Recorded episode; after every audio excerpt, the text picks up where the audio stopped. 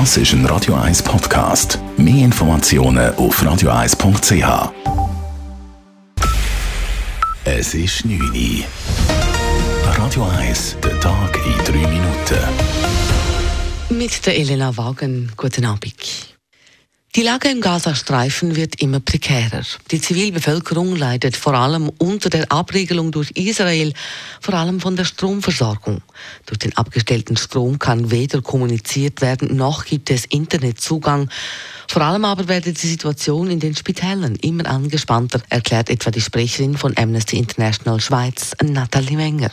Sehr viele Patientinnen können durch das nicht behandelt werden. Teilweise auch eben Patientinnen, die in Lebensgefahr sich befinden oder auch Intensivpatientinnen, die vielleicht schon vor in diesen ganzen Entwicklungen im Spital sind. Heute gab es zudem viel Kritik von Menschenrechts- und Hilfsorganisationen und auch der UNO am Aufruf Israels, dass über eine Million Menschen den Norden des Gazastreifens in Richtung Süden verlassen sollen. Bei einem Messerangriff an einer Schule in Frankreich wurde heute ein Lehrer getötet. Eine weitere Person ist zudem verletzt worden. Frankreichs Korrespondentin Dorothea Finkbeiner berichtet. Mit Messern bewaffnet stürmte der 20-jährige Angreifer gegen 11 Uhr morgens in die Schule, stach Hallo Akbar, Gott ist groß, rufend immer wieder auf Lehrer ein. Und er war offenbar nicht allein unterwegs. Nur kurze Zeit später wurden sein Bruder sowie ein weiterer Mann vor zwei anderen Gymnasien festgenommen, noch bevor sie dort eindringen konnten. Die Brüder stammen ersten Informationen zufolge aus Tschetschenien. Den Behörden waren sie bereits als radikalisierte Islamisten bekannt.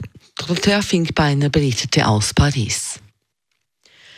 Mit einer Volksinitiative soll die siebenstündige Nachtruhe am Flughafen Zürich konsequent eingehalten werden.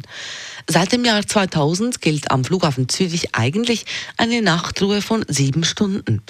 Allerdings wird diese von den Fluggesellschaften regelmäßig umgangen. Laut dem Initiativkomitee wird die Sperrzeit im Schnitt jeden Tag zweimal gebrochen.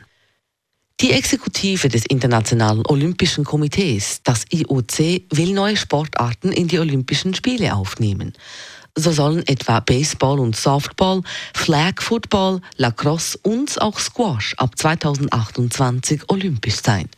Zudem soll auch Cricket zurück aufs olympische Parkett nach 128 Jahren.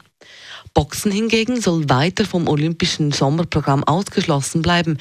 Hintergrund ist hier der anhaltende Streit wegen Korruption und Wettbewerbsverzerrung des Internationalen Boxerverbandes. Radio 1 Wetter. Temperaturen, die setzen aufs Wochenende wieder ab auf 18 Grad morgen und sogar nur noch auf 13 Grad am Sonntag. Dazu gibt es morgen immer wieder mal Regen. Der Sonntag, der kühlere, der kommt dann aber ein bisschen freundlicher daher mit ziemlich viel Sonne am Nachmittag. Das war der Tag in 3 Minuten. P. Weber's Friday Night Clubbing Show.